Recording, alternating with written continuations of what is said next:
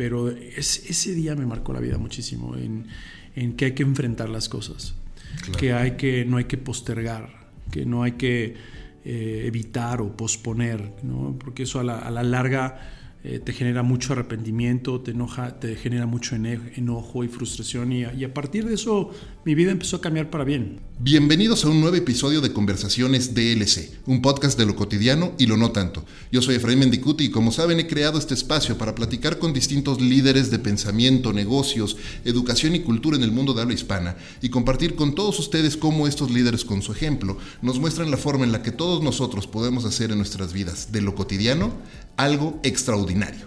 Comenzamos.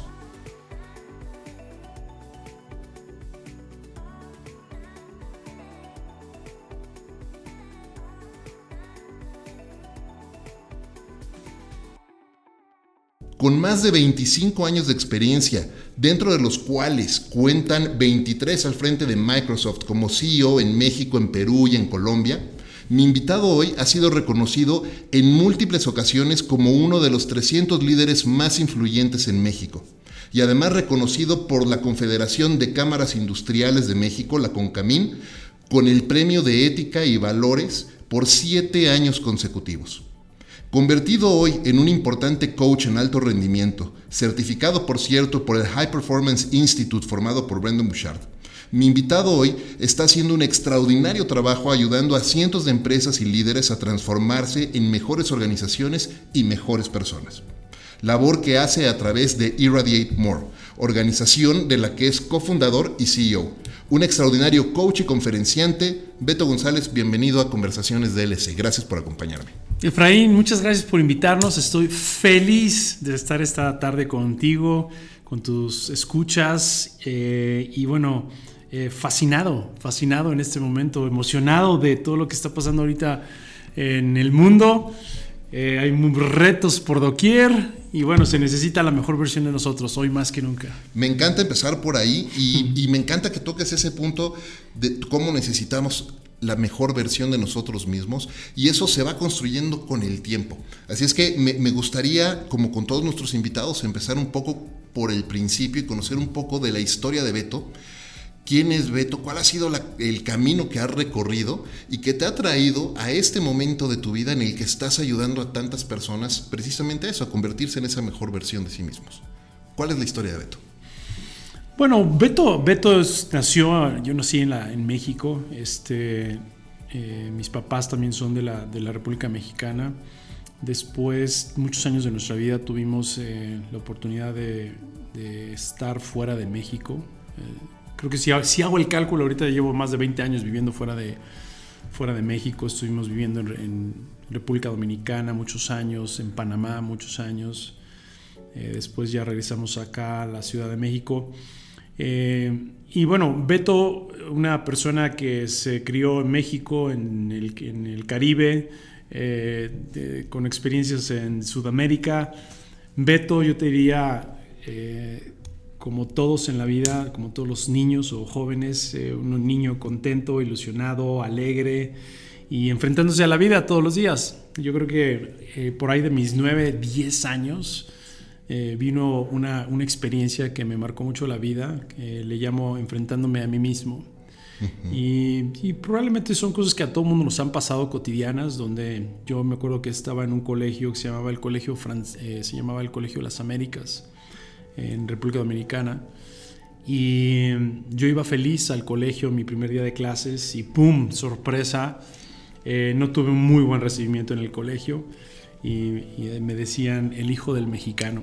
¿no? Y, este, estaban los, los jóvenes de la escuela molestos conmigo porque decían cómo es posible que hayan puesto, eh, hayan traído a un mexicano, es decir, a mi papá, eh, y ellos pues veían que mi papá le había quitado un trabajo a alguien en República Dominicana y eran bastante celosos. Yo a esa edad no tenía ni idea de qué me estaban hablando. Yo no, ¿cómo? Yo nomás vengo a acompañar a mi papá y tengo 10 años, no, no, no pensaba en eso. Pero había recelos, había enojo, eh, me costó mucho trabajo llegar al, al colegio. Y, y, me acuerdo que pues yo lo primero que hice es tratar de hacer amistades y por todos lados había, lo único que lograba era yo pleitos, la gente quería pelear conmigo, es que tú eres el mexicano y aléjate de nosotros y tú no deberías de estar aquí. Y me acuerdo que por muchos meses eh, mm, un grupo de jóvenes del colegio querían golpearme fuera del colegio, que me esperaban al fuera de la, del colegio para darme una golpiza, como, y este, a mí me daba mucho miedo, me aterraba eso. Claro. ¿no? Entonces yo decía, pues yo no quiero pelear, yo soy gente de paz, yo soy de bandera blanca. Y me acuerdo que en la, en la escuela había una, una puerta trasera y me salía yo todos los días por esa puerta trasera y me iba yo caminando a mi casa. Pero irme por la puerta trasera implicaba 35 minutos más del camino a mi casa. Y así estuve meses y meses y meses dándole vueltas a esto este, hasta, que, hasta que un día me harté, como todo en la vida, que dices, ¿por qué me tengo que estar dando la vuelta? ¿Por qué tengo que estar saliendo acá? Y un día digo, tengo la valentía y digo, ok, ahora sí, ese es el día, let's go. Boom, salgo por la puerta inicial, por la puerta principal, empiezo a caminar y no los veo y digo, qué raro, no me estaban esperando este día, porque ellos eran bastante puntuales, ¿no? ¿Qué pasa? Que ellos ya habían descubierto que yo me daba la vuelta. Entonces ahora te estaban esperando por Me estaban esperando por otro lugar, este, yo empiezo a caminar hacia mi casa y me los encuentro en el camino, ¿no? Entonces eran, era un grupo de cinco eh, chavos, este, venían caminando hacia mí, yo hacia ellos, ellos a mí, yo hacia ellos, cada vez más cerca, y dije, este es el momento y es la hora y entonces este, ya estamos frente a frente y me dicen, ahora sí, mexicano, no sé qué. Oye, pero a ver, este, vamos, podemos arreglar las cosas hablando. Me dicen, no, aquí no vamos a arreglar las cosas hablando. Aquí es, eh, no nos gustas y aquí se acabó, ¿no? Tu suerte. Le digo, no. Entonces empezó el pleito y me empiezo a defender. Y digo, entonces empezamos a empujarte. Y yo, yo me acuerdo que estaba enojado, estaba como frustrado. No tenía, yo decía, ¿por qué tengo que estar pasando por esto? Pero empecé a poner mi lugar, ¿correcto? Y luego... Eh, antes de que las cosas se pusieran más intensas, pasa algo mágico. Del otro lado de la calle pasa un automóvil, se frena el automóvil, bajan el vidrio y dice, hijo, ¿todo bien? Mi mamá. y yo así como, oh, no. Y entonces todo el mundo voltea. Y yo dije, Dios, Dios es grande, ¿correcto? Y me les quedo viendo a ellos, todo, todo el mundo frenó el pleito. Digo, no se puede, pero yo estaba enojado, yo estaba... Eh, eh, como que ese día logré poner un límite a las cosas, enfrentar las cosas y le dije, no se metan conmigo, no se metan conmigo. Boom, me crucé, me, crucé la calle, me subo al auto, le digo, mamá, arranca, vámonos, ¿no? Y mi mamá, ¿todo bien? Le digo, sí, mamá, todo bien. Mejor que nunca, le digo. Me dice, ¿por qué, hijo? Mejor que nunca. Me dice, ¿por qué? Le digo, porque hoy tomé una decisión. Y, y dice, wow, me estás sorprendiendo. ¿Cuál fue tu decisión? Le digo, enfrentar mi realidad. Y, afortunadamente ese día no pasó a más. No hubo el gran pleito, no, no. Pero enfrenté la situación. Digo, pues se cruzó mi mamá en el camino. Pero ese día me marcó la vida muchísimo en, en que hay que enfrentar las cosas.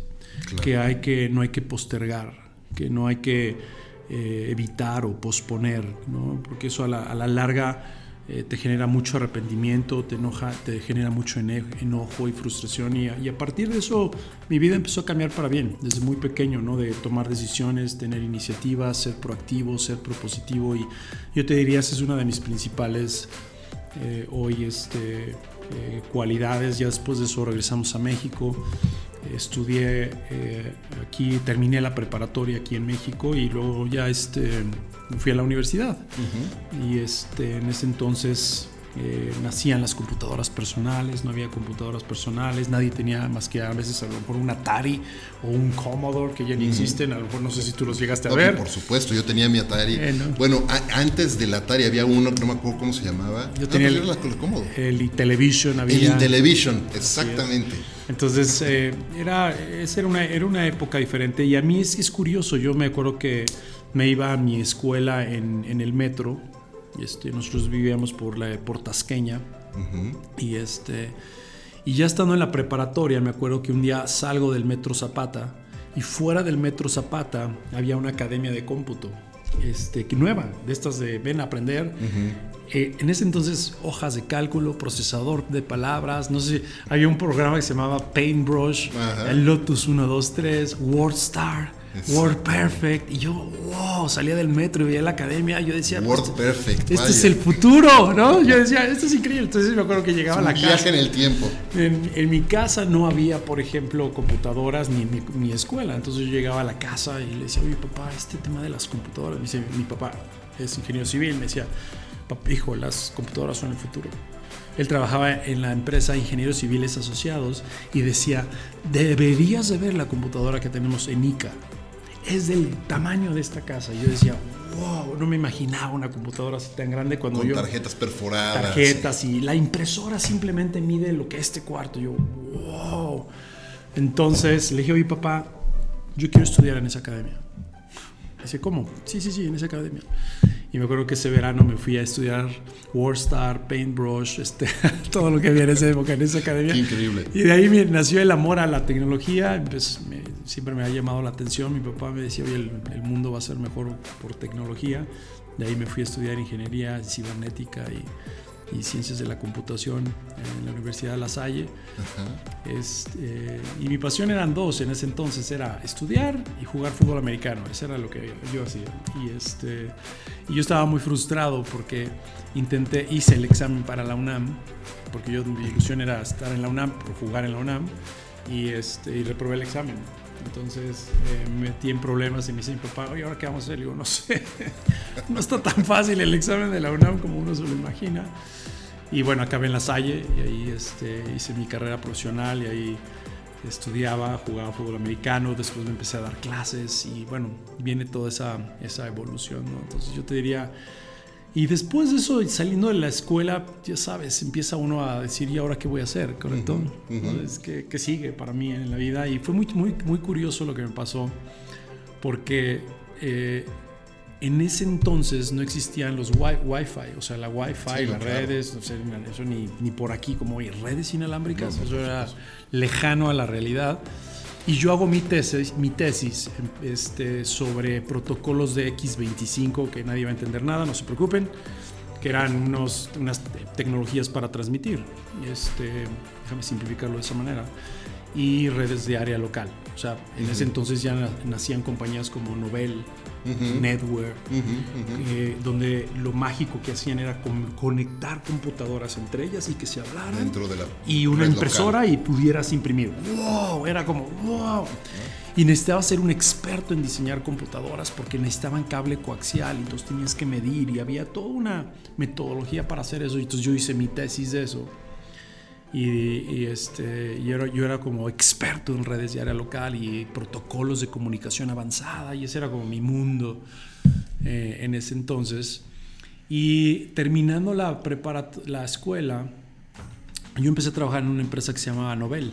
Ujú. Y, este, y tenía un amigo eh, que nuestra ilusión era irnos a, en ese entonces, lo que es hoy el Consumer Electronic Show en Las Vegas. Ajá. En ese entonces se llamaba Comdex.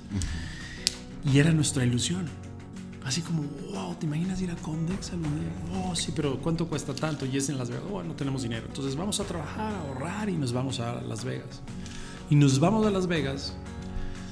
Y eh, no sé si has alguna vez, si la gente ha ido al Consumer Electronic Show, son, son eventos gigantes, Enormes, metros sí, sí, sí. cuadrados, así ya sabes, por todos lados, tecnología. Ahora es todavía más grande que antes, pero era un evento enorme. Y vamos caminando por una, uno de los stands de la feria y veo yo un aparato rarísimo, una- un aparato así, como, mira, te- te- ¿Has visto las, cal- las calculadoras, las Texas Instruments Sí, claro, que claro, todo el mundo trae en la escuela? Una cosa así rara. Y me paro en ese stand y le digo a las... Yo era ingeniero, pues yo estaba así como, wow, ¿qué es esa máquina? Me dice, joven, es un escáner avanzado para encontrar problemas en el cable coaxial cuando se rompe. Y yo, wow, yo así como, no manches. ¿Y cuánto cuesta? 10 mil dólares. Y yo, no manches. Yo en ese entonces dije, 10 mil dólares, ¿cómo los voy a- no los voy a conseguir? Yo era experto en redes locales sabía que ese era un problema y no sabía que existía un aparato así. Entonces me regreso a México soñando en el aparato de 10 mil dólares y fíjate lo curioso de aquí. Me hablan enfrente a las cosas. Ajá, lo que ajá, aprendes de, primo, oye, ajá. enfrente, enfréntalo, ¿qué vas a hacer? Llego a México, recibo una llamada telefónica de una amiga que me dice, Beto, yo trabajo en un banco y andamos buscando a una compañía que sea experta en mudanzas especializadas de equipos de cómputo. Y yo, no manches, ¿qué es eso? A mí nunca me lo enseñaron en la universidad. Eso, ¿qué, qué es? Como yo, como que no entendía. ¿Cómo? Sí, sí, sí, es que compramos unas PCs, XTs, que nos dijeron que es muy delicado moverlas porque se raya el disco. No sé si te acuerdas. Sí, claro. Que no podías supuesto. mover las PCs. Sí, sí, te las porque- y yo decía, y yo así en mi mente, "Ah, ya sé por qué están así. Y le digo, no te preocupes, déjame investigar y yo te investigo. Cuelgo y le digo, a mi, corro a ver a mi papá. Le digo, papá, ¿cómo se pone una compañía? Tenía ni idea. No, pues una compañía, hijo, necesitabas capital variable, no sé qué, y no sé, ah, ya sabes. Y le digo, ¿cuánto se necesita? Pues, pues de 500 pesos, 1000 pesos, lo que sea. Ok, boom.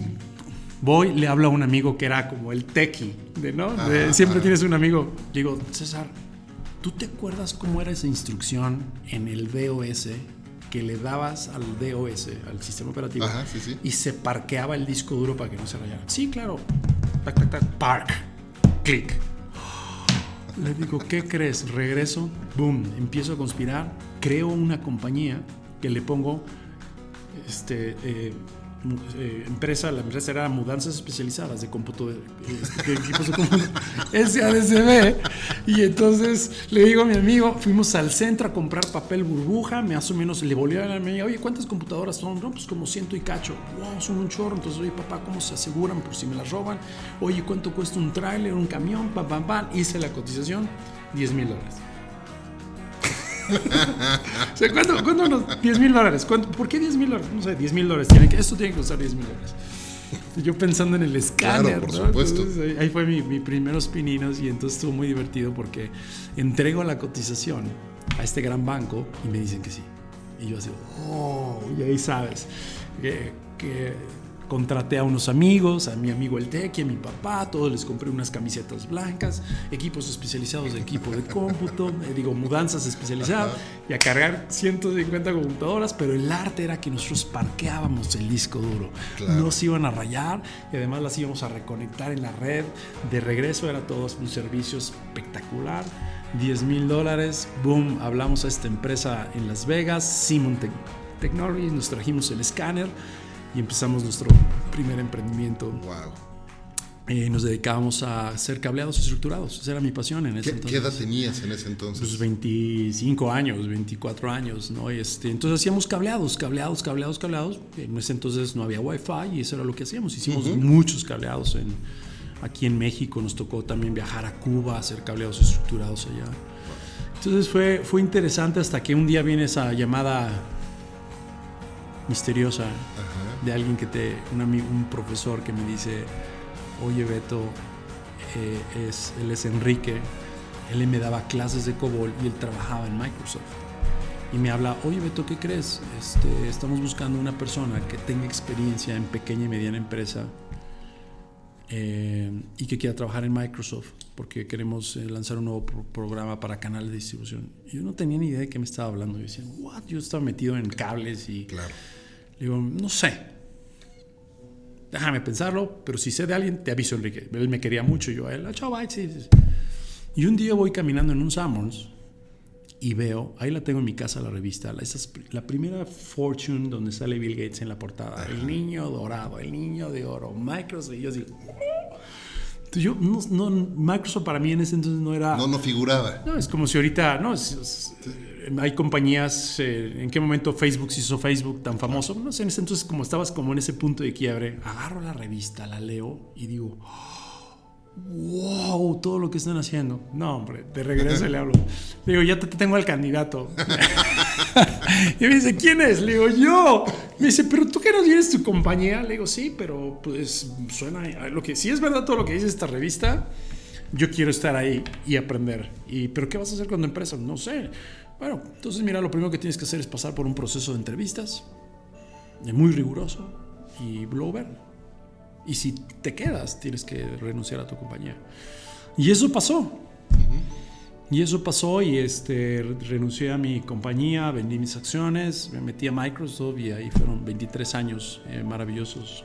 Donde además llegaste Mágico. a ocupar la posición más de mayor responsabilidad en la Bueno, nunca, organización. es, es en- interesante, en padrísimo. Me tocó estar por todos lados en Microsoft, desde canales de distribución, áreas de mercadotecnia, luego ventas, sector financiero. Me tocó ser responsable de las áreas de una, una, área rara que se creó en el 2000, el área de los dot-coms, ¿no? Este, porque venía la economía digital y el mundo se iba a acabar y entonces eh, me tocaron puestos muy raros, me tocó hacer eh, de estas personas que tenían que hacer vigilancia el día 2000 y estar ahí pendiente de tus clientes por si el mundo acababa, ¿te acuerdas? Ajá, claro. Y entonces eh, siempre me ha apasionado mi trabajo, me ha apasionado hacer las cosas extraordinariamente bien, dar lo mejor de mí, la gente. Y ahí es cuando me arriesgué a mandar, a meterme ya en, en, programas de liderazgo avanzado. Eh, ya, me, ya me motivaba muchísimo tener gente a mi cargo. Entonces de ahí me fui, me, me meten en un programa de liderazgo muy lindo que tenía Microsoft, me va muy bien en ese programa y me dicen, oye, no sé si te gustaría participar para ser director general de Microsoft en Perú. Y yo dije, wow, yo no, yo no me lo imaginaba y dije, sí, hay que enfrentar las cosas, aprendizaje de los 10 años, let's go. Boom. Por supuesto. Y entonces lo enfrenté y me fue bien, nos fuimos a vivir a Perú. Después de eso me dicen, oye Beto, estamos buscando un director general para Colombia. Este, let's go, dime qué hay que hacer. Bueno, te, tendríamos que entrevistar. Me entrevisto, me va muy bien. Entonces ya me voy a, como director general de Microsoft en Colombia. Y luego de eso me voy como director general para Microsoft en la región andina. Tenía mi cargo Colombia, Venezuela, Ecuador, Perú una época muy linda, de mucha bonanza, mucho crecimiento, mucha reestructura. Eh, ya en ese entonces yo ya estaba muy metido, mi, mi, mi, pilar número uno era, era la gente, o sea, que, oye, para que la organización sea mágica y extraordinaria, pues necesitas gente mágica y extraordinaria. Y después de ahí, como presidente para Microsoft en, eh, en México. Eh, años maravillosos. 23 años de carrera dentro de Microsoft. Y además, ¿cuántos con tu empresa? Eh, actual. no, con, con, con, la de... Integracom, o sea, esta empresa de mudanzas especializadas migró a ser Integracom, integración de comunicaciones. Estuvimos como cuatro años más o menos. entonces son 27 años. 27 más o menos. Eh, Luego estuve en Novela antes. Ajá. Era una empresa en ese entonces mucho más eh, famosa y, y, vista que Microsoft. es una empresa que hoy ya no se habla de ella. Este Estuve un par de años ahí. Te, pregunto porque me, encanta escuchar este tipo de historias y de, gente que tiene una trayectoria tan interesante como la tuya, porque eh, hoy vivimos en un mundo, o en una época, mejor dicho, en la que muchas personas quieren depender de su talento y solamente con su puro talento quieren tener resultados casi instantáneos. Porque claro, vivimos en una época en la que la validación de las personas viene de un like viene de un compartir algo, eh, pero la realidad de las cosas es que el éxito se trabaja mucho y son historias que se construyen con años. La famosa, el, el famoso overnight success que toma 20 años en realidad tenerlo, ¿no? Y entonces, eh, cuando, cuando vemos a, todas estas personas, que por cierto, creo que no tiene que ver necesariamente con generaciones más jóvenes, ¿eh? incluso nuestra generación también hay muchas personas que están esperando hoy tener resultados instantáneos o dependiendo solamente de su puro talento. ¿Qué, ¿Qué le dices tú, sobre todo ahora ya con toda la experiencia que tienes también como coach, eh, a todas estas personas que quieren solamente depender de su talento para tener un resultado inmediato? Bueno, hay, hay muchas cosas que me vienen a la mente. O sea, es decir, eh, yo, yo te diría, número uno, es muy importante hoy en día entender que lo que va a definir tu verdadero potencial es tu historia de vida. O sea, y creo que muchas personas eh, minimizan ese aspecto, ¿no? La historia de vida es fundamental. O sea, muchas veces eh, lo que realmente te va a llevar a ese siguiente gran nivel es algo que ya viviste, algo que te pasó y por eso empecé por la historia de cuando yo era niño. ¿no? Hay momentos que todos tenemos cruciales en la vida y, es, es, interesante, pero eh, a todos los que nos están escuchando, indaga entre tus 8 y 12 años de edad. Y, este, y vas, vas a descubrir algo que te marcó ahí, te lo puedo asegurar. Algo que dices, wow, me transformó mi forma de ser, de quién soy el día de hoy. ¿Qué pasa? Que muchas veces no estamos acostumbrados a irnos hacia atrás y revisar y qué pasó. En mi caso, este, eh, el darme cuenta de eso, de que hay una gran enseñanza en mi vida y que de, alguna, de manera chica o grande se venía presentando oportunidades y aprendí a enfrentar las cosas, como ese día enfrenté a estos, a estos jóvenes. ¿no? Eh, eh, parece como algo simple, pero es muy poderoso, ¿verdad? Absolutamente. Eh, porque realmente eso es lo que te va a llevar a un siguiente, eh, a un siguiente gran nivel. Ahora bien, otra de las cosas que yo he aprendido y sobre todo ahorita lo traigo más este, presente que nunca es lo que decías ahorita. Se requiere poner esfuerzo y atención.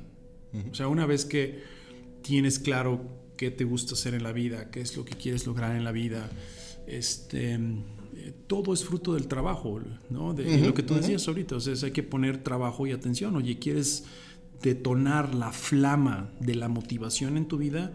Pon esfuerzo y atención. Claro. Esto es entrena. Es este Michael Phelps nadaba ocho horas diarias antes de la, de la Olimpiada, ¿no?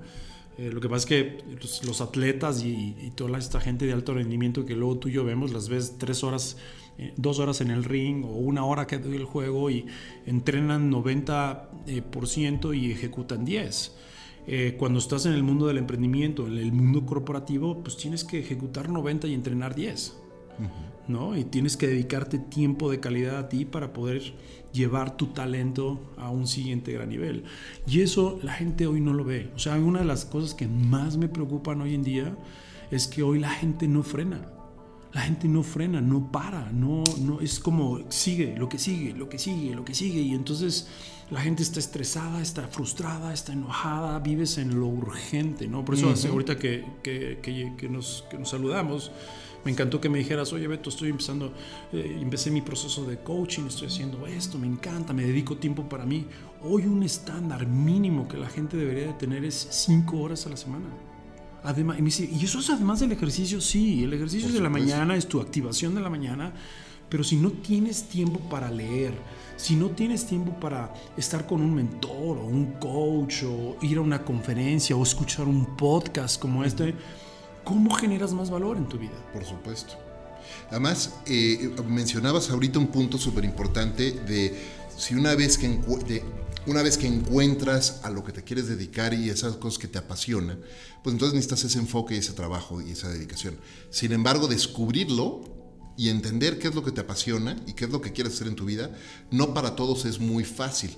Y me parece, y esto lo he platicado con distintos invitados, que lo más, importante es tener estos momentos punta de lanza, donde estás picando con distintos intereses y las pasiones se descubren así, haciendo, buscando, interesándote en cosas y haciendo.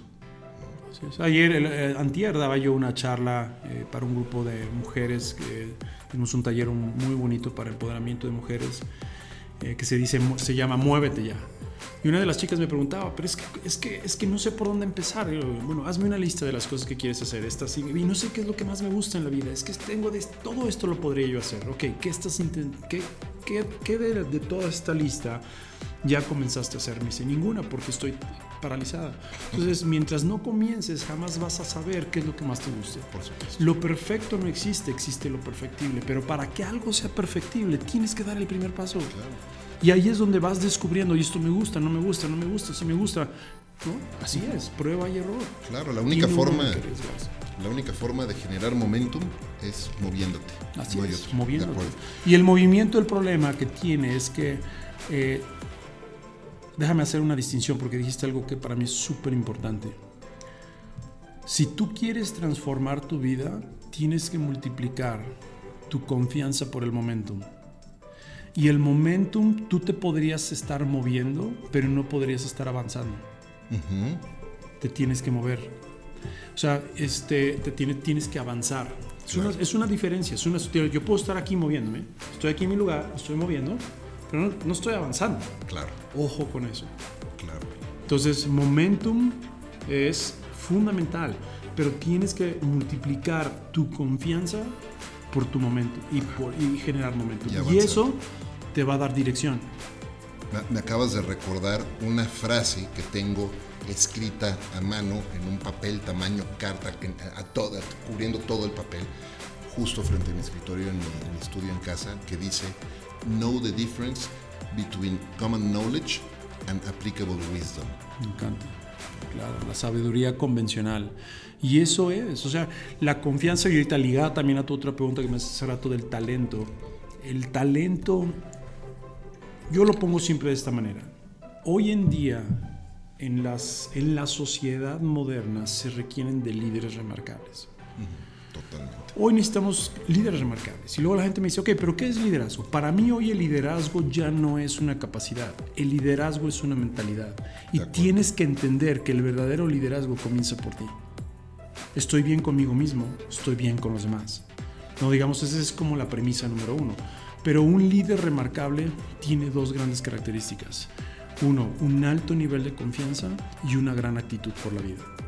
Entonces, cuando tú tienes una gran, una gran confianza en ti y una gran actitud, entras en el club de los líderes remarcables. ¿verdad? Pero cuando tú estás con una baja, una, una, una, persona baja en confianza, con una pésima actitud por la vida, entras en el club de los apáticos. Totalmente. Y qué peligroso estar ahí. Y qué peligroso estar ahí. O sea, tú no quieres ser del club de los apáticos. ¿verdad? Y, todavía este, este, este otro cuadrante donde dices, tengo baja confianza, pero una gran actitud, está siendo complaciente por la vida. ¿Verdad? Eh, y también tienes aquí el otro cuadrante donde dices, oye, mucha confianza y una pésima actitud, ¿no? Entras en el club de los arrogantes, esa gente que dice, wow, este que se vuelven tóxicos. Tóxicas las personas. Entonces, hoy en día, para mí el arte está en cómo le, apuntas al, al cuadrante de arriba. Y cierro diciendo, la confianza uno de sus componentes más importantes es trabajar en tu nivel de competencia. Y se crea un ciclo infinito ahí. O sea, es decir, cuando tú te sientes más competente, te vas a sentir con más confianza. Me siento con más confianza, me siento más competente, me siento más competente, más confianza, más confianza, más competente. Y es un ciclo infinito. Por eso hay que invertir en uno, por eso tienes que invertir en tiempo de calidad para ti. Hay una, una entrevista, un, un, episodio muy bueno del podcast de, de, Tony González donde platica con Chris Voss. Y Chris Voss es este autor de, de distintos libros sobre negociación. Él era el negociador del FBI incluso.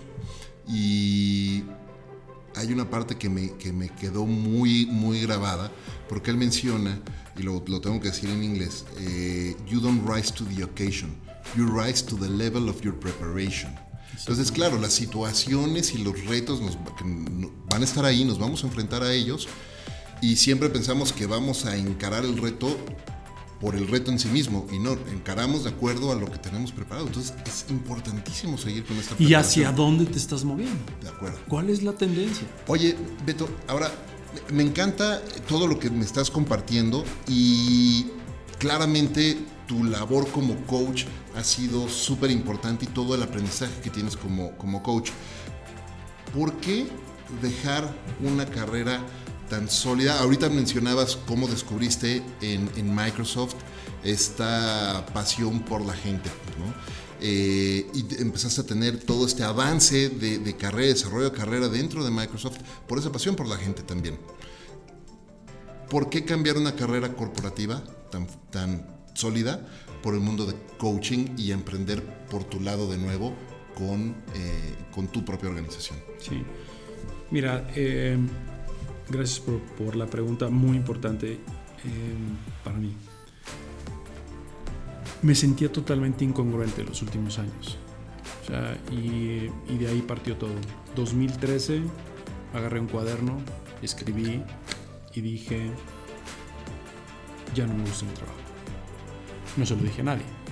Porque, pues, imagínate, yo era el director general de Microsoft en México los últimos años, mi esposa feliz, estilo de vida, todo era así como wow, ¿correcto? Y escribir, no me gusta mi trabajo ya. Y, por muchas razones, o sea, no te gusta tu trabajo porque a lo mejor tienes malas experiencias con un mal jefe, o no te gusta tu trabajo porque ya no eres compatible con la misión de la empresa, o no eres, la gente me dice, pero ya, dinos la verdad, ¿por qué dejaste Microsoft? Son, son, hay una serie de variables que ayudan, pero hay una gran variable y ahí es cuando descubrí este concepto en un curso que tomé con una gran coach que se llama eh, descubrir tus sweet spots en la vida, tus áreas dulces. Me encanta ese concepto, ¿no? Y yo nunca lo había entendido. Yo dije, wow, qué interesante. Cuando yo veía mi trabajo en Microsoft, como tú ves hoy tu trabajo actual o yo veo mi trabajo actual, siempre hay cosas que te fascinan hacer y hay cosas que odias hacer. Siempre va a haber, ¿correcto? Totalmente. El tema es estar más tiempo en las cosas que amas hacer, ¿correcto? Y luego ya con el tiempo vas delegando lo que no te gusta hacer, contratas gente que mejor que tú en otras cosas, pero estos sweet spots me empecé a dar cuenta que era, wow, cuando estoy con alguien one on one, me fascina Oye, cuando me decían, Beto, tenemos el town hall de la compañía y vamos a hacer la, convención anual con los empleados. ¡Wow! Yo, yo me podía estar días y me decía, mi, equipo me decía, oye, Beto, ¿por qué le dedicas tanto a tu, a tu discurso que vas a dar? Y yo les decía, porque cada instante, cada segundo es, el momento, es un momento ideal para crear un, un nuevo líder. Y eso me apasionaba. Cuando estaba yo en las, estas reuniones de management y liderazgo de la compañía, wow, yo decía, y cuando empecé a analizar eso con mucho más detalle, dije, wow, esto me encanta. ¿Cómo podría yo hacer más de esto? Y ahí es cuando viene esta idea de decir, wow, a lo mejor debería yo de empezar a ver otras opciones. Ahora bien, paralelo a esto, yo siempre, gracias a Dios, he sido mucho de la filosofía de mentores y coaches y yo creo que los últimos 20 años he estado rodeado de, coaches impresionantes. José Luis Meléndez, Lupita Volia, una coach que está en Europa ahorita, una mujer impresionante, una de mis mejores coaches. Eh, eh, Peter Fersman, María Elena Beuces, este, en fin, eh, una, variedad, Michelle Hulep, hoy en día mi, coach actual, gente impresionante. Entonces he pasado por todo, neurolingüística, PNL, ISF, no ISF, alto rendimiento, chaman 1, chaman 2, psiquiatra, de, verdad, porque me encanta.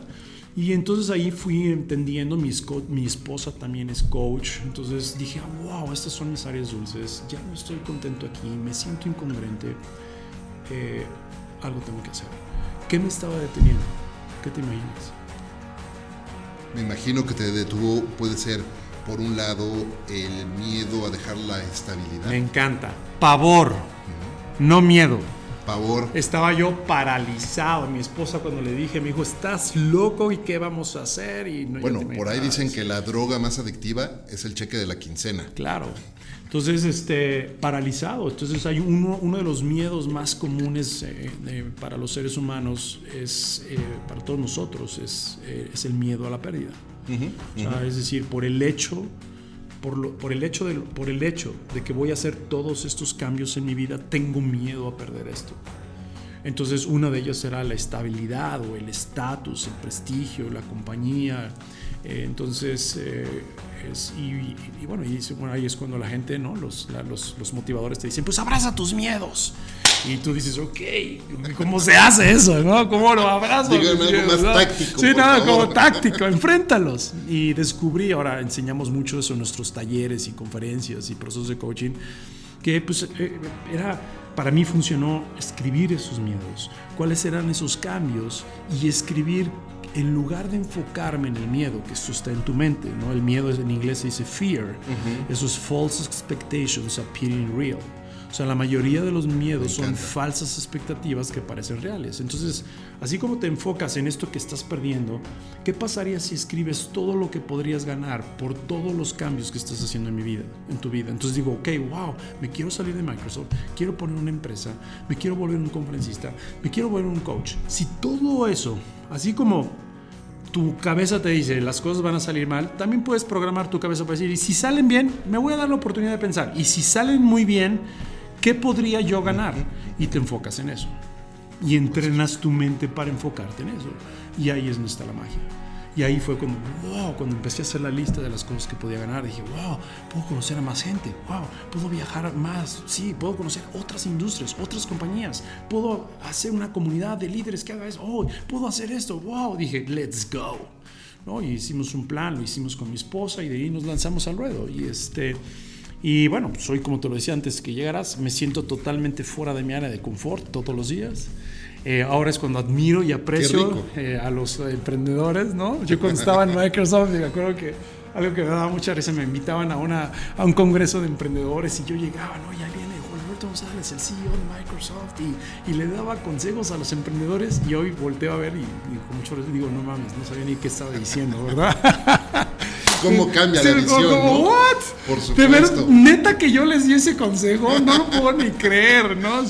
Oye, hablando de eso, hablando de consejos, me encanta que estés tocando ese punto porque eh, cuando pensamos, eh, cuando éramos más jóvenes, nos dieron muchos consejos. Mucha gente, y con la mejor de las intenciones probablemente, ¿no? Nuestros padres, nuestros amigos, familiares, jefes, etcétera en, haciendo memoria hacia atrás, si tú ahorita te pusieran el DeLorean aquí afuera, ¿no? ¿Te acuerdas del DeLorean de Volver al Futuro? Ah, sí, sí, sí. Y estuviera aquí el este, Michael J. Fox con el DeLorean aquí afuera eh, y pudiera regresar al pasado. ¿Qué consejo, no sé, 10, 20, 30 años, los que tú quieras, en el momento que tú definas de tu vida, qué consejo regresarías a decirle a Beto de aquel entonces? No le hagas caso, no escuches eso. Bueno, me, me toca hacer una, pregunta muy sensible para mí ahorita porque en, todo lo que estoy trabajando en mí, está ahorita eh, trabajando en algunas creencias limitantes que he descubierto. Eh, pero bueno, una, una de ellas es este, y la traigo muy presente ahorita, es tú eres responsable de tu desarrollo personal y profesional, no es tu empresa. O sea, deja de delegar eso y deja de... Luego veo mucha gente sufriendo de que es que mi empresa no invierte en mí. No es su responsabilidad. de acuerdo. Sí, entre comillas, ¿verdad? Te tienen que ayudar, te tienen que habilitar, pero eso es tu responsabilidad. No delegues eso. Claro. O sea, tu carrera profesional, tú qué quieres en la vida, definir qué es lo realmente importante para ti, invertir en ti, eso es tu responsabilidad. Y una de las cosas que probablemente hubiera hecho mejor, porque ahora lo hago, gracias a gran consejo que me dio mi esposa es haber empezado a invertir mucho antes más en mí, en mi desarrollo personal y profesional y en todo lo que hice. Hubo, hay, hay, momentos que recuerdo que no había nada. Era como trabajar y en lo urgente y hacer y, y terminabas el día así como el borras y qué pasó y no tengo ni idea, pero ya me cansé, hasta mañana. ¿No? Así como, claro. Yo, yo, fíjate que yo eso le di, lo, lo, llamo porque yo me enfrento a una situación parecida y una de las cosas que, haciendo un gran análisis de conciencia y pensando en eso, a ver, basta de permitir, y es un consejo que también le doy mucho a, amigos y a, a algunos compañeros de trabajo y de industria, basta de esperar a que alguien más escoja por ti. Tienes que elegirte a ti mismo. Tienes que elegirte a ti mismo y tienes que tomar las decisiones que son convenientes para ti, para tu desarrollo, para seguir creciendo, para moverte al camino que te va a acercar a la vida que quieres vivir. Y mm. no a estar todos los días, como dice Robin Sharma, viviendo el mismo año 70 años. Claro. ¿No? Sería trágico, ¿no? Eso. La otra es, mira, ahorita lo traigo más presente y yo creo que eso es como una evolución, pero si regresara y viera al Beto de hace muchos años, le diría, eh, yo creo que en ese entonces no entendía yo lo que significaba ser vulnerable. Y, una de las cosas que a través de pues, los pasajes de la vida, las enseñanzas de la vida, me di cuenta que la vulnerabilidad, la vulnerabilidad es primero y luego viene la confianza. Y no al revés. Y, y es interesante porque es conforme tú te vas abriendo a expresarte más de qué es lo que necesitas, qué es lo que piensas, qué es lo que quieres para ti en la vida, este, eso va, te va a ir fortaleciendo tu confianza. Y es difícil hoy en día, o sea, yo creo que hay muchas cosas que esperé demasiado para hablar, o para eh, expresar cómo me sentía o qué necesitaba yo y, y eso para bien o sea, para mal, pues dañas relaciones, eh, procrastinas, este, evitas, pospones conversaciones que a lo mejor pudieron arreglar muchas cosas antes, o simplemente eh, no atreverte a decir más para innovar o traer una idea por el miedo al que me dirán o qué va a pasar. ¿no? Entonces yo te diría algo que ahorita traigo muy presente en mi día a día, es como, oh, me hubiera encantado expresarme más. De hecho, en mis metas de este año está expresarme más. Qué increíble, qué importante, pero además por ahí a veces dejamos de expresarnos también porque por miedo, por, por supuesto, pero también muchas veces porque no queremos ser, no ser amables con los demás, ¿no? Como no querer lastimar los sentimientos de los demás. Y, creo que no, creo que una de las cosas más importantes que tenemos que aprender es que tener claridad y comunicarnos con claridad es la cosa más bondadosa al final de cuentas que podemos hacer con otros.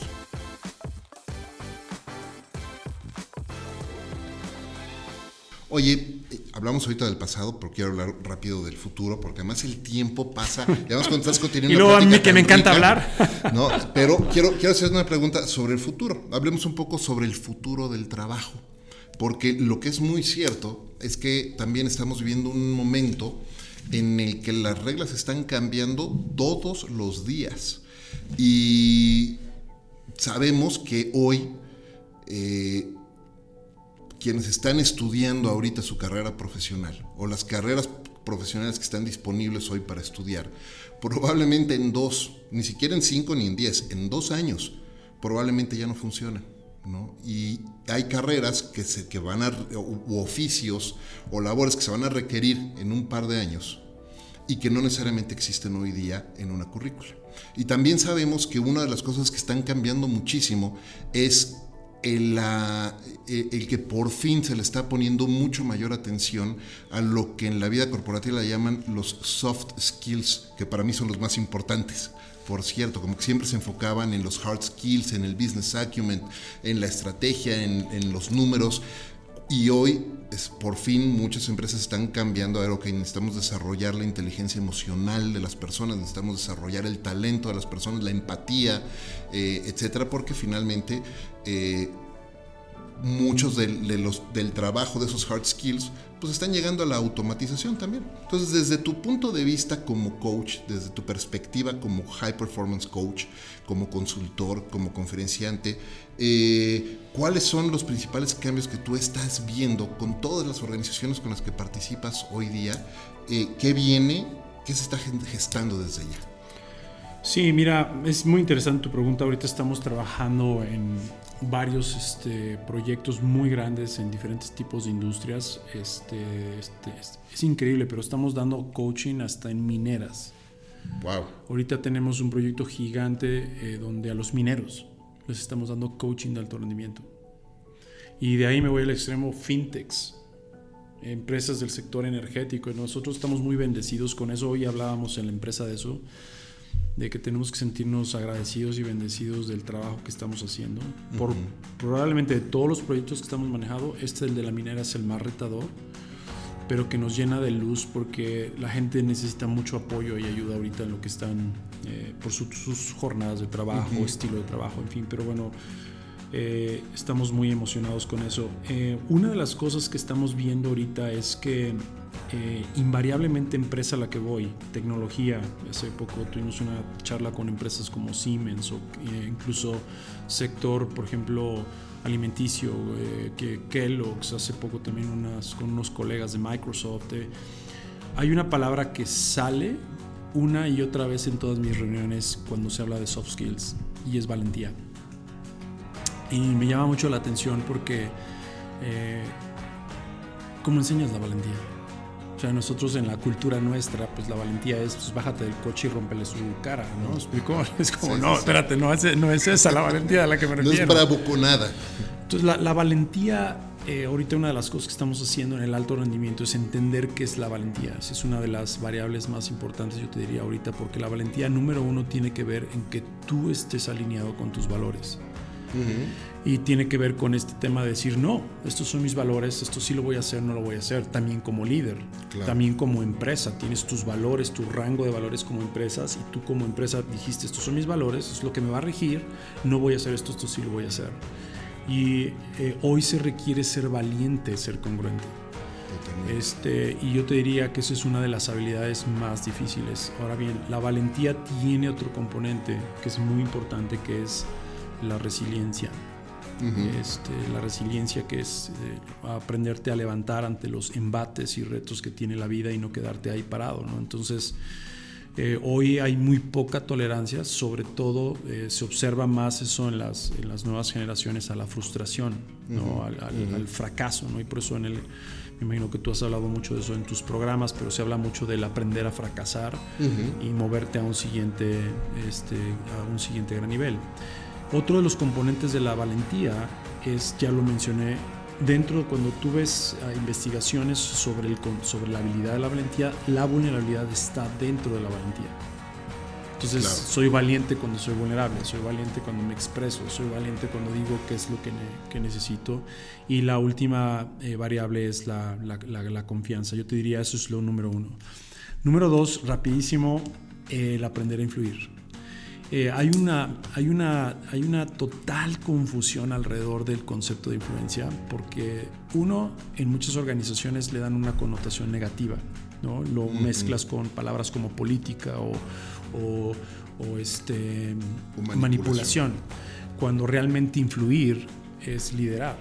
Y hoy se requieren líderes y, influir implica liderar e inspirar a las personas. Y muy pocas, como por ejemplo en tu caso, ¿cómo aprendiste a influir? Bueno, em, empatía, entendiendo los motivadores de las personas, entendiendo o teniendo claridad en cuáles son los objetivos que se quieren lograr y cómo eso va a, permear en un beneficio para todo el, equipo. Para, todo el equipo, pero lo, lo, fuiste aprendiendo. Ah, sí, por supuesto. Es un tema que toma años. Y te lleva años. Toma años, no es algo que se dé de la noche a la eh, mañana. Cómo desarrollar esa habilidad o ese hábito de la influencia es una, una gran prioridad para, para, nosotros. Ahora, ahorita ya lo mencionaste, el tercero que nosotros estamos observando, el Foro Económico Mundial, ahorita en estos semanas, días eh, no había aparecido en, los últimos años, pero ahorita apareció en el, en el número 5 de habilidades que ellos proponen, es la parte de inteligencia emocional. Es decir, una, ahorita pues hay, pues hay niveles altísimos de enojo, frustración, este, entonces el saberte conducir, eh, estar atento a, tu, a, ti, a tus comportamientos, a tu mente, a tus, al manejo de tus emociones es algo sumamente importante hoy en día. De hecho, nosotros ahorita una metodología que enseñamos en el alto rendimiento es aprender a meter, a poner tus metas del año basadas en cómo te quieres sentir. Y eso es muy lindo. Este, a todos tus radioescuchas, si quieren más información de eso, los, se las puedo enviar este, con mucho cariño, porque es muy fácil hacerlo. Es decir, entre comillas, pero primero es, oye, si, tuvieras, si tuviera que escoger unos, unas cinco emociones que quiero que prevalezcan en mí durante todo este año, ¿no? oye, me quiero sentir más intrépido, me quiero sentir más valiente, me quiero sentir más feliz, me quiero sentir más en paz y más satisfecho este año. Eso es lo que quiero. Ok, ¿qué tengo que hacer? ¿Verdad? Y es mágico cambiar esa, esa perspectiva. La otra es la pasión. Hay mucha apatía por eso te decía este cuadrante, no manches, o sea, es let's go. Oye, hay que ser, hay que, hay que dejar de hablar de desesperanza, hay que dejar de hablar de división, hay que dejar de hablar de, de procrastinación, hay que hablar de acción, de unidad y de esperanza. Punto. Eso es lo que hay que hacer. No hay que ser apáticos y hay que volver a. Las empresas tienen que reconectar con la gente en el tema de la pasión. Si la empresa no te apasiona o no estás haciendo algo que te apasione, pues tienes tu responsabilidad de buscarlo. Claro. ¿Estás de acuerdo? Como lo que tú haces. Oye, me encanta hacer podcast. Let's go. Claro. ¿Verdad? Hagamos más de eso. Entonces, conectar con tu pasión y mucha gente. Y bueno, y por otro lado, también está el extremo. Hay mucha gente que me dice en el alto rendimiento: Es que yo tengo muchas pasiones, Beto. Ok, dime qué te obsesiona. Claro. Porque ese es el otro nivel, ¿verdad? Y por último, yo te diría eh, manejo del cambio. O sea, change. Pues, las empresas management. hablan mucho de change management, pero manejo del cambio va desde tú como persona ¿Cómo voy a manejar el cambio? Todas estas oleadas, este, como tú dices, el mundo está cambiando, el mundo se está transformando, la velocidad es... Y eso eh, se requiere trabajarlo muchísimo ahorita más que nunca. Hay mucha frustración y enojo. Eh, porque las, ¿Por qué? Pues porque el mundo se está transformando a una velocidad tan acelerada, tú no inviertes en ti, entonces te llevan. Claro. Te llevan. Y lo, lo, que tú dijiste. Hay un libro muy padre que el que quiera aprender de esto es el de Andrés Oppenheimer. El de Andrés Oppenheimer. La automatización en la actualidad. El último de Andrés Oppenheimer. Extraordinario libro. Muy bien. Vamos a ponerle las este, notas para que, lo, para que lo puedan buscar, lo puedan encontrar. Un libro que a mí me encanta sobre change management también es el de Switch. De Danny Chip Heath. Maravilloso Maravilloso. Bueno, el de Oppenheimer no habla de change management, pero habla de lo que tú dijiste. Ah, los robots, la automatización. Ah, viene, por ejemplo, toda esta descripción de los nuevos empleos del futuro, qué está pasando. Todo un research que hizo, este señor de los últimos cinco años. por ejemplo, él dice, ya en Japón ya hay hoteles sin, sin nadie de gente que lo atienda. hay, 40, hay una cadena de hoteles gigante. Entonces, él habla de eso, pero concluye eh, en muchas de las, eh, digamos, soft skills que él está viendo que la gente hoy requiere para poder enfrentar todo ese proceso de cambio. Qué increíble, pues sin duda va a haber que leer ese, ese libro. Sin duda, te agradezco mucho la recomendación. Oye, Beto, es que la plática está tan rica que el, tiempo se nos ha ido rapidísimo, pero todavía tengo un, al, menos dos o tres preguntas que quiero, que quiero hacerte, y, pero para que no se me vaya esta, antes de todo, ¿dónde las personas que nos están escuchando pueden conectar contigo? Eh, mira, hay varias formas, o sea, les puedo dar mi correo con mucho gusto, es Beto eh, arroba irradiatemore.com. Eh, este, yo ando con una agenda muy ocupada, pero pueden escribirle a marta arroba irradiatemore.com o en todas las redes sociales. Todo es irradiatemore. Facebook irradiatemore, Twitter irradiatemore. Facebook irradiatemore, en fin, todas las redes sociales estamos como irradiatemore. La página es www.irradiatemore.com. Entonces, este, así nos puedes localizar. Ya te di mi correo. Más rápido. Muy bien, buenísimo. Muchísimas gracias.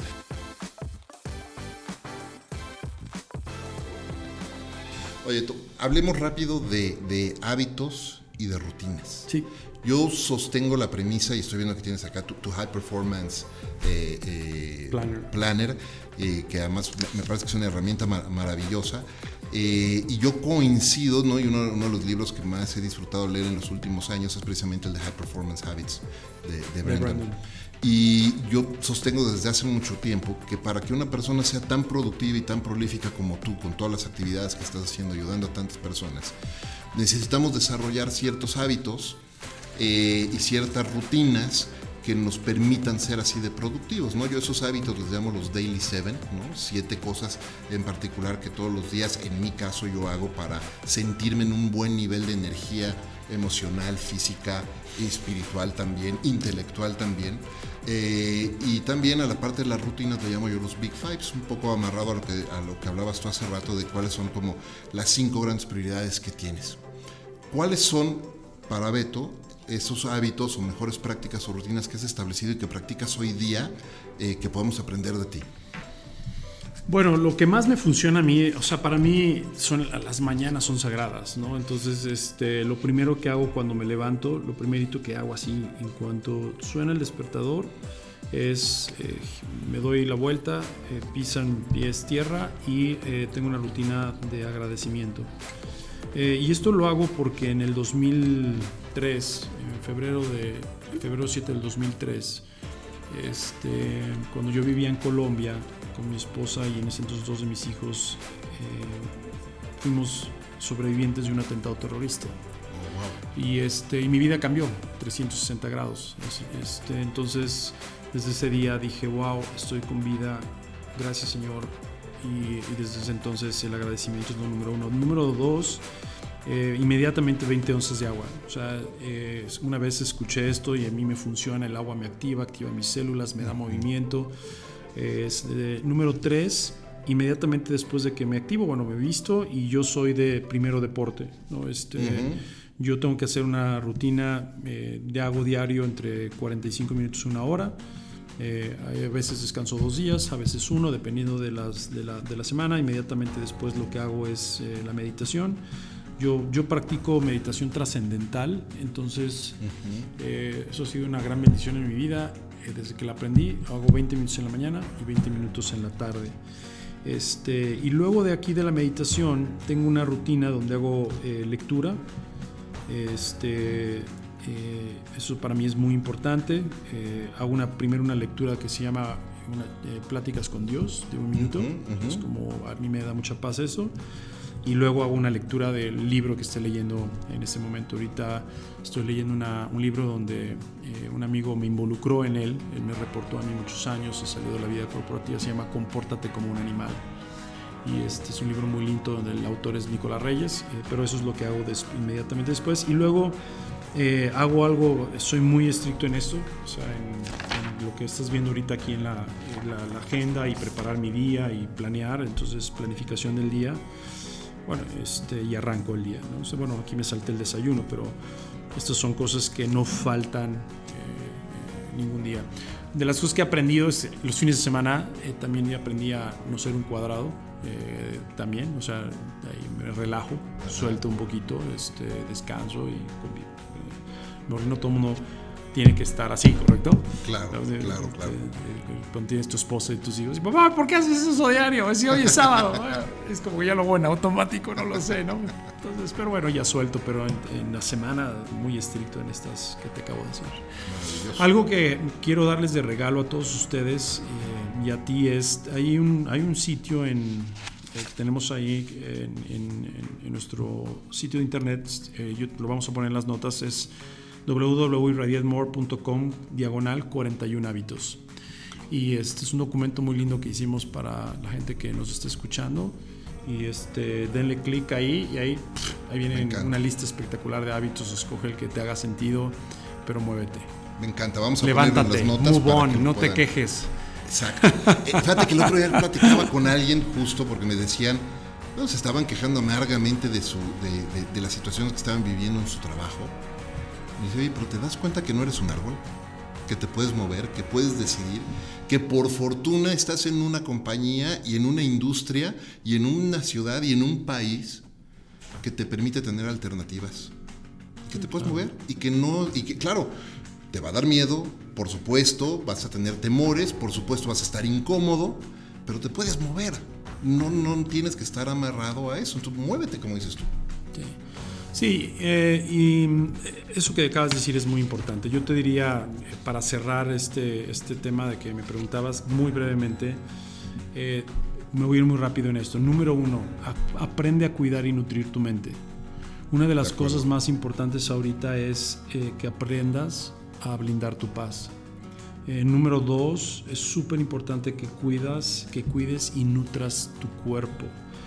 Eh, una de las cosas que más necesitamos hoy en día por el contexto que estamos viviendo es endurance, durabilidad, enfrentar. O sea, todos, tú tienes metas, yo tengo metas, tienes sueños, yo tengo sueños. Eh, pero ¿qué crees? Siempre va a haber problemas. La vida se va a encargar de ponerte problemas. Tu responsabilidad es generar confianza, entusiasmo y compromiso a pesar de los problemas. Número tres, este es un año, eh, sobre todo estos próximos 12 meses, maestría en productividad tienes que hacer maestría en cuidar tu enfoque. En donde te enfocas, tu energía se expande.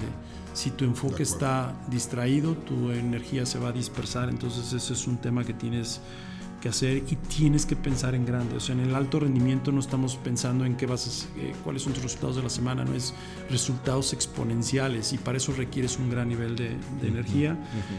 El siguiente concepto es trabaja en ser un líder que inspire. Hoy la gente requiere de inspiración, requiere de esperanza, requiere de unidad, no quiere estar escuchando lo que todo mundo estamos escuchando en las noticias hoy en día. Eh, a vivir en el presente para mí es un arte, me encanta la tecnología, pero también es un enemigo. 22, eh, si tú pierdes 30 minutos, tú seguramente has compartido eso, 30 minutos diarios que, que, pierdas en una red social hoy es lo equivalente a 22 días de 8 horas en un año. Entonces, ojo con eso. Un mes completo. Un mes completo. Estás, porque además, lo digo aquí en el vivir en el presente, también esto afecta a tu productividad, porque no estamos en el presente.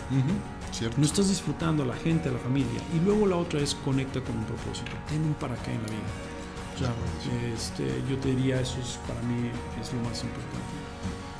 Me encanta, me encanta. Muchas gracias por compartir eso. Gracias por compartir también la liga para, para estos 41 hábitos. Los vamos a poner en, la, en las notas de, de, este episodio para que la gente pueda entrar directo. Quiero llegar a la pregunta final. Eh, la premisa principal de este programa es compartir con quienes nos escuchan cómo grandes líderes como tú hacen en sus vidas de lo cotidiano algo extraordinario. Así es que te pregunto, para ti, Beto, ¿qué es y cómo haces todos los días de lo cotidiano algo extraordinario? Bueno, una de las cosas es que eh, ahorita he estado trabajando mucho en en, este, en el mindset de exactamente que todos los seres humanos tenemos dos elecciones, o por vivir debajo de tus capacidades o ser extraordinario. Y yo quiero ser recordado como el mejor papá. En este momento de mi vida quiero ser el mejor esposo, quiero ser el mejor jefe, quiero ser el mejor amigo, quiero ser el mejor coach. Y eso para mí es una disciplina diaria. Y de verdad, hoy en día, si me dices aquí, tú lo ves en tu agenda, pero me lo recuerdo y es decir, oye, ¿a quién le voy a dar una sorpresa hoy? ¿A quién le voy a decir algo bueno hoy? Yo en mi casa, mi esposa me dice, oye, otra tarjetita. Yo escribo tarjetitas a todo el mundo y se las dejo ahí de sorpresa y a mis hijos. El sentir un abrazo. Hoy le di un abrazo a Bruno, a mi hijo que acaba de entrar a la universidad aquí en México. ¿Cómo vas, hijo? ¿Cómo? Ven, un abrazo. Quiero sentir. Eso para mí es extraordinario, sentir. ¿Verdad? Ayer mi socio me decía, oye, te noté un poco irritado el lunes. Sí, estaba irritado. Gracias por preguntar. Y déjame platicar de por qué estaba irritado. Y tener esas conversaciones me hacen ser extraordinario, porque me hacen recordar que también soy un ser humano. ¿no? Porque luego la gente escucha coaching o, alto rendimiento y dice, no, este güey nunca se emputa, nunca se enoja, siempre su vida es perfecta. No, cero. No se trata de perfección, se trata de perfectible, se trata de reconocer, se trata de decir, hoy estoy triste, hoy estoy enojado y tengo a alguien que me escucha. No estoy solo, ¿verdad? Y eso es, eso es lo que a mí, esos espacios son los que hacen magia en la vida. Muy bien, maravilloso, me encanta eso. Muchísimas gracias por compartir eso. A ti, Efraín. Muchísimas gracias por haberme acompañado eh, en este episodio de Conversiones DLC. Antes de despedirnos, quiero hacerte un breve pero importante reconocimiento por ese trabajo que estás haciendo todos los días, eh, ayudando a tantas personas, mostrando con ejemplo además, no, no hablando, sino haciendo con el ejemplo, eh, que cómo, mostrándonos cómo podemos tener una vida mucho, o ser esa versión mucho mejor de nosotros mismos, convertirnos en esa persona extraordinaria o en la mejor forma o versión de nosotros mismos. Muchas gracias por ese trabajo. No, a ti, Efraín, y este, uno nunca deja de aprender. Definitivamente. Y bueno, la vida es bella, hay que disfrutarla, hay que agradecer, ¿verdad? Y este, que estamos vivos, eso es, creo que es lo más importante y, y hay que poner todo nuestro corazón y empeño porque el mundo necesita la mejor versión de nosotros. Es el momento y es el ahora hay que hacer. Si no es hoy, ¿Cuándo? ¿Cuándo? De acuerdo. Pues muchísimas gracias por haberme acompañado. te felicito. Muchas gracias, de verdad. Muchas gracias a todos ustedes por acompañarnos en este episodio. Gracias, como siempre, al Mejor Café de México por acompañarme, Ricolto Café, por acompañarme en esta aventura de vida todos los días. Muchísimas gracias, Beto, de nuevo por, por acompañarnos. Eh, recuerden, este es un programa semanal, así es que si no lo han hecho ya, suscríbanse y compartan este y todos los episodios de Conversaciones de LS, porque estoy seguro que entre tus amigos y sus familiares hay alguien que se puede beneficiar muchísimo de las lecciones y el aprendizaje que todos estos grandes líderes nos están compartiendo. Yo soy Efraín Mendicuti, esto es Conversaciones de LC y los espero en el siguiente episodio. Hasta la próxima.